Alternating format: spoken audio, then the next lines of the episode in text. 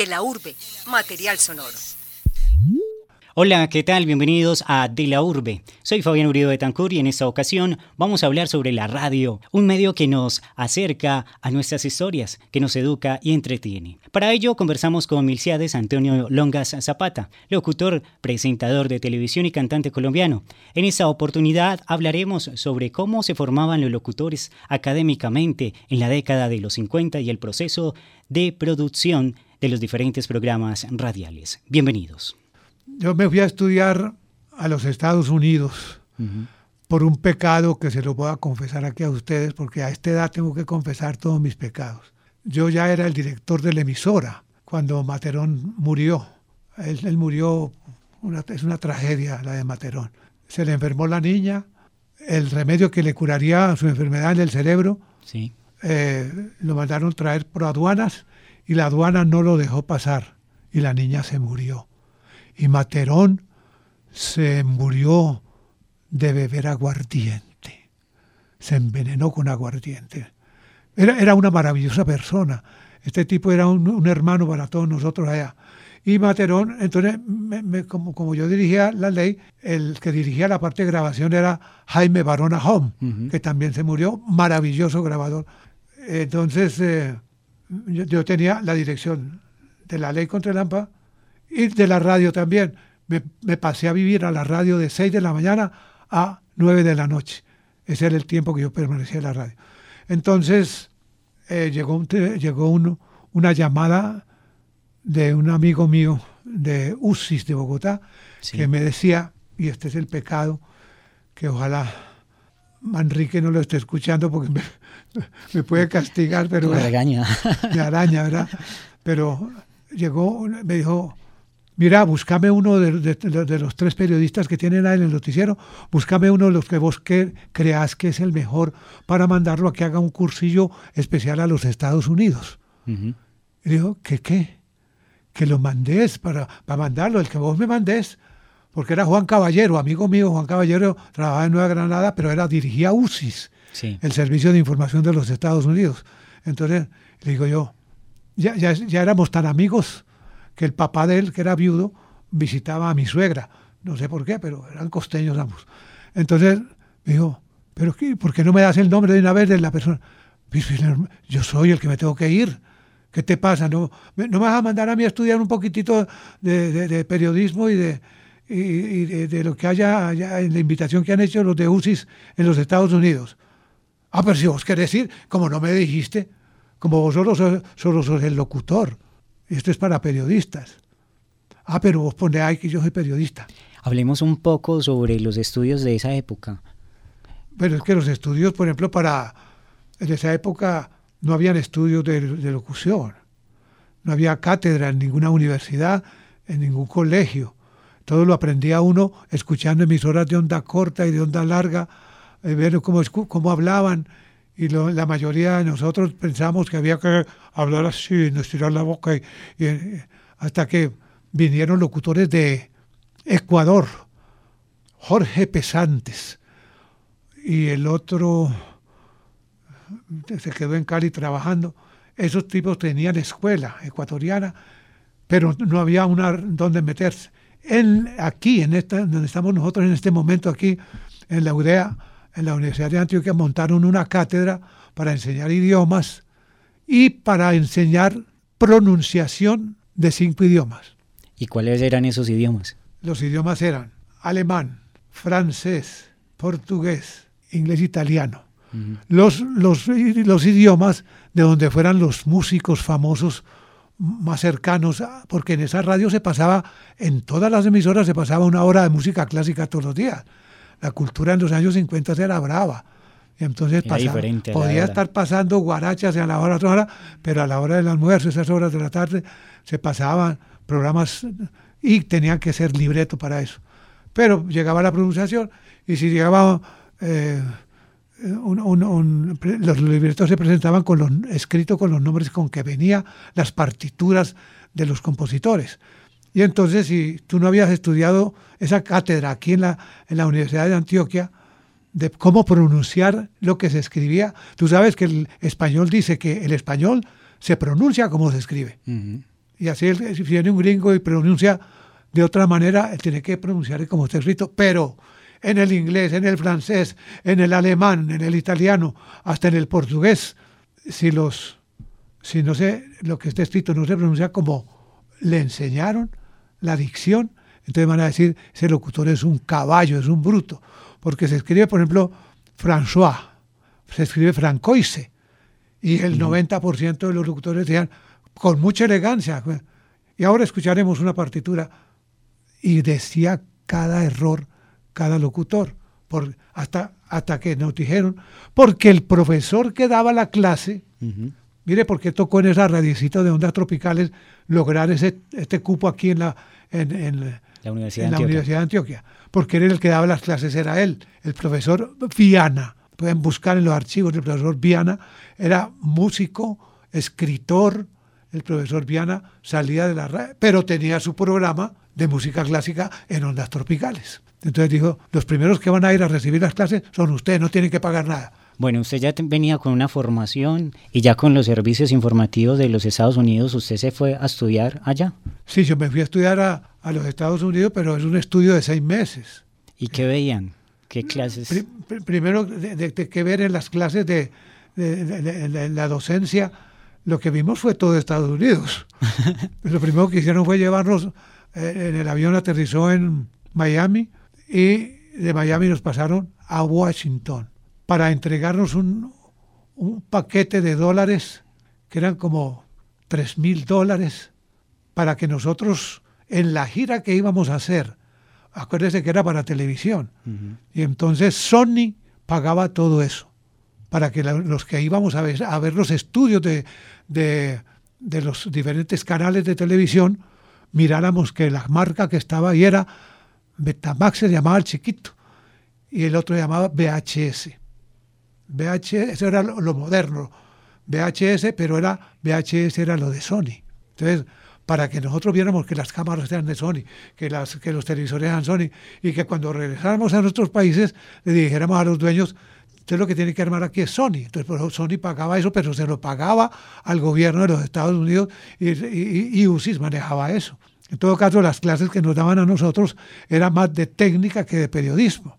Sin embargo, sí habían profesores eh, que daban las clases en inglés con traductores al español, con traductores, no todos éramos hispanos, porque venía uno de Bogotá, uno de Medellín, otro de Buenos Aires, otro del Rosario, de cada país dos, y sí, se hizo un curso.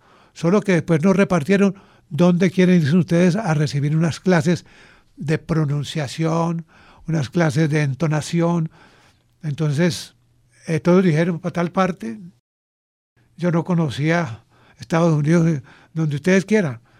Entonces me mandaron para Utah, donde están los mormones, que es una historia maravillosa de ver. Pues yo soy católico y, y aquí en Antioquia casi todo el mundo es católico, pero ellos son mormones y manejan y, un día le pregunté yo allá en, ese colegio, en esa, universidad, porque nos llaman universidades eh, donde hay una, hay una iglesita católica para yo ir a misa. Y dijeron, claro, aquí, aquí hay iglesias para todas las religiones. Tienen una cuadra en, en, en San Luis City, que es la capital del estado de Utah, tienen una cuadra y en toda esa cuadra está primero el Vaticano de los mormones, que es la iglesia de ellos. Y luego iglesia católica, iglesia protestante, iglesia tal cosa, iglesia tal cosa, eh, para los judíos. Y esa cuadra toda es religiosa. Entonces cada cual puede ir donde le la gana. Ahí fue donde aprendimos más periodismo que en otras partes. Las clases de periodismo estaban basadas en, recuerdo al profesor cuando nos, vio la primera vez, ¿ustedes qué es lo que van a estudiar? Periodismo. ¿Y ustedes saben qué es periodismo? Sí, pues periodismo es escribir en el periódico, es eh, escribir las noticias y decirlas por la radio, es para hacer... Yo, ahí está, mira, periodismo solamente tiene una definición y hay mucho que estudiar alrededor de eso, pero que no se les olvide que si van a empezar con esa definición, con esa misma definición van a terminar. El periodismo la persona que sea periodista lo único que tiene que hacer es decir la verdad. El que diga la verdad puede ser periodista. Y en eso se tiene que basar ustedes para aprender todo lo que tienen que aprender acá. Decir, si ustedes no pueden decir la verdad, o si les van a pagar por decir mentiras, o si les van a pagar por no decir la verdad, entonces mejor búsquense otro trabajo. Pero eso era complicado en esa época. Ah, pues, pero no en Estados Unidos. En Estados Unidos siempre ha sido un país democrático que tiene hasta la libertad de, decir al presidente usted se equivocó. Mm, y no lo matan por eso. A comparación de Colombia. De, Colombia, en esa época. le voy a decir yo de los países donde he estado trabajando, del mismo Honduras. Sí. Ahora está que les fascina seguir los pasos de Colombia, pero por la parte mala. ¿Por qué no sigue por la parte buena? Porque Colombia tiene dos caminos. O se va por la buena o se va por la mala. Exactamente. Pues, pero, ¿qué vamos a hacer? Eso es periodismo, analizar todas las cosas. Sí. Pero diciendo la verdad. Entonces la verdad mata periodistas. Y entonces ya cuando usted finalizó sus estudios, ¿para dónde siguió su carrera? ¿Qué pasó con su carrera? No, lo que pasa es que yo estaba trabajando en periodismo en Honduras, en, no, en, Medellín, eh, y yo me podía regresar ya con, con mi título y, y, decirle al maestro Gabriel Blanco, maestro, páseme de aquí de la locución que estoy cansado de esto y de, mi escritorio con Manrique y con Guillermo ah, Aldana. Hablemos sobre la prensa, cómo era ese convenio para leer las noticias. Bueno, estaba muy cerrado en esa época, mm. porque en esa época empezó la época en que se acabó la operación tijera. Usted sabe que antes, eh, por esos años, de los años 30 a los años 50, eh, que hubo radio de onda corta y, simplemente para hacer noticias, usted tenía que tener unas tijeras bien cortantes y agarrar el colombiano o el correo, que eran los dos periódicos que funcionaban. Estaba la Chana también. La Chana era la defensa, le decían la Chana. Estaba el espectador que nació aquí, pero el colombiano y el correo los que tenían esos primeros lugares. Entonces uno agarraba el colombiano, recortaba y, pasaba a leer las noticias y uno en las emisoras pequeñas así se hacían los noticieros. Ya en las grandes ya sí tenían su departamento de prensa, tenían sus periodistas. Los periodistas empezaron por el lugar en donde tiene que empezar también todo periodista, en el reportaje. A la calle con cuál grabadora, tenía que lápiz y papel. Habían salido todavía las grabadoras en el año 50. Después fueron saliendo unas de batería, esas de foco, y poco a poco se fue modernizando con una aceleración del tiempo que, usted ve cómo hemos cambiado de, de qué, de, del CD a la memoria. La evolución de los formatos. Pero fue en ocho días que cambió esto, ya se nos han quedado un montón de CD porque ya no se usan. Entonces, entonces el periodismo no se va a acabar nunca. Y hay una cosa que no se va a acabar nunca, aparte de que pongan todos los inventos. Y es esto, ¿eh? lo estamos viendo, para que lo tengan en cuenta todos los estudiantes y sus compañeros y sus amigos. Aquí se puede acabar la forma de decir la noticia, la forma de poner una mesa grande de 18 personas y hacer cuatro horas de periodismo en, toda la tarde. Pero lo que no se va a acabar nunca son los estudios de donde se haga eso. Esos estudios más bien están mejorando. Son estudios que van a convertir en radio televisión. Ahí van a poner dos o tres cámaras y van a lo que estemos hablando nosotros aquí va al aire. En, un par, vamos a poder ver. Se van a poder porque la gente tiene la gente tiene más televisores que radios. Sí. Ya, ya no hay ya no hay onda corta ni, ni AM en, los celulares, ni en los radios de los carros nuevos hay AM ni, ni, corta. Tiene que estar escuchando por FM o por Bluetooth. Hablemos sobre la ley contra Lampa, cómo se realizaban los contenidos y las historias. ¿Dónde encontraban esas historias para poder hacer esa ese radioteatro? ¿Usted qué hubiera hecho? Eh, yo sé la historia. Ah, bueno, yo sé la historia. Entonces, mire, la historia buena es esta. A los, a los, a los inspectores de policía les fascina que, que los periodistas los mantengan en su boca todos los días en los noticieros. Entonces teníamos uno que se llamaba Absalón Vargas Zapata. El doctor Absalón Vargas Zapata era el inspector cuando me tocó a mí, era el de la América. Sí. Antes fue de otro lado, eh, de, de un barrio por aquí abajo, no sé si de la Valladera, cualquier banda, que era peligrosísimo. El hombre es- se volvió un, inspector de verdad. Tenía más mando que el alcalde, que cualquiera. Entonces, hablamos con él para que nos diera el, el, el caso más importante que tuviera Medellín en la noche con respecto a la grabación que hacíamos nosotros a las 8 de la mañana para pasarlo a las 12 del día. Sí.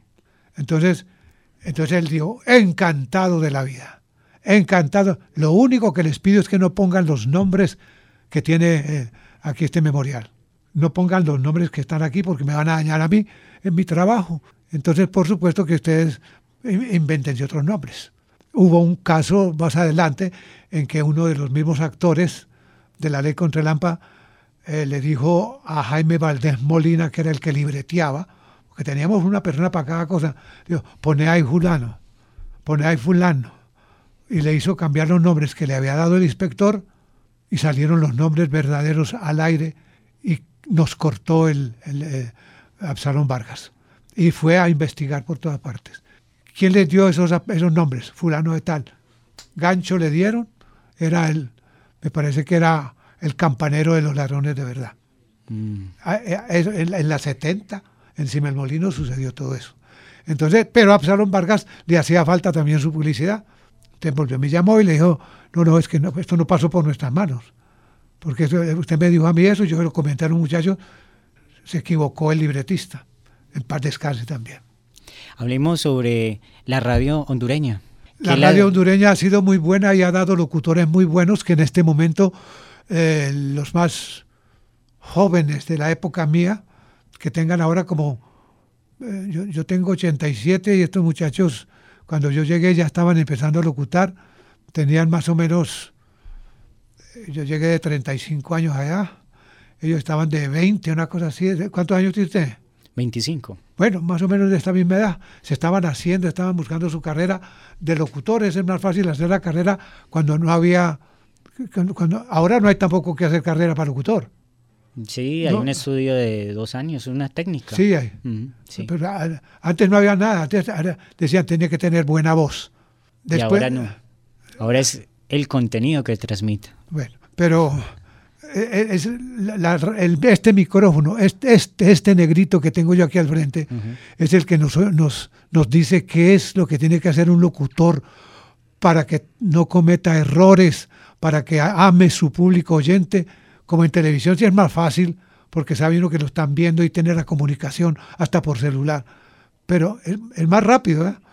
Pero ahora aquí, si no abrimos el micrófono para que entre la- el teléfono, para que entre la gente, entonces lo único importante es que esta, este perso- esta persona que está frente al micrófono se conecte el micrófono al cerebro. Si se conecta así, usted no va a cometer errores, lo piensa un segundo antes, no se enfurece, está tranquilo, entretiene a su gente, los ama a los oyentes, porque son, aquí donde estoy yo, eh, yo estoy pensando que estoy hablando para un millón de personas. Entonces uno tiene que sentirse muy halagado también. Entonces hay que respe- respeto es lo importante. Respeto y usted hace todo lo que puede hacer. ¿Cuáles eran las dificultades de la radio hondureña en esa época? En Honduras, yo creo que Honduras estaba más adelantado en técnica que nosotros, porque Honduras tuvo, inclusive, aunque Colombia era fue una, una vez en la vida el primer país de habla hispana en toda la América, fue esa de los años 50, 60, 50 y 60, fue primer lugar en América Latina. Todo el mundo venía a Colombia a ver cómo se hacía la radio. Inclusive los discos se grababan en las radios. Los estudios eran tan buenos que se grababan en la radio. Usted escucha De la Urbe, material sonoro. Y recordamos que nos encontramos con Milciades Antonio Longa Zapata, hablando sobre la radio colombiana, sobre sus inicios y sobre el proceso de creación de los diferentes programas radiales. La radio es la madre de la Por televisión. eso, pero la, la- la- la televisión es la hija. Eso sí. Entonces, entonces lo ha, lo ha corregido todo por delante, inclusive se ha adelantado. Ah, esto lo hizo la radio, se demoraron tanto y tal cosa. Entonces no nos vamos por ahí, caminemos por otro lado. Entonces te- Honduras puso la televisión antes que Venezuela, que Brasil y que Colombia, que fue prácticamente una de las últimas, fue de las primeras. la, la primera emisora que puso color en América, incluyendo a los Estados Unidos, fue Cuba. CMQ de La Habana puso color a sus televisores porque los cubanos son muy estudiosos. Fueron a Europa a ver cómo era que en Alemania hacían eso y le pusieron el colorcito. Cuando yo trabajaba en blanco y negro en la televisión, cuando yo llegué en blanco y negro, se dio el caso que nosotros trabajamos con cámaras de color. Perdón, sí, con cámaras de color. pero editábamos en equipo blanco y negro. Entonces todo pasaba de color de las cámaras a blanco y negro. Y el transmisor era blanco y negro. Entonces, y fui uno de los primeros en salir en color en, Honduras. Porque las camaritas con que grabábamos los reportajes eran unas camaritas pequeñas, eh, Mitsubishi, y hacían un color precioso. Cuando montaron los, los transmisores en color, salieron a colores perfectos. ¿Usted cuánto duró en radio en Honduras? ¿Cuántos años en radio? En radio, pues, eh, bueno, duré, en, duré 46 años en total.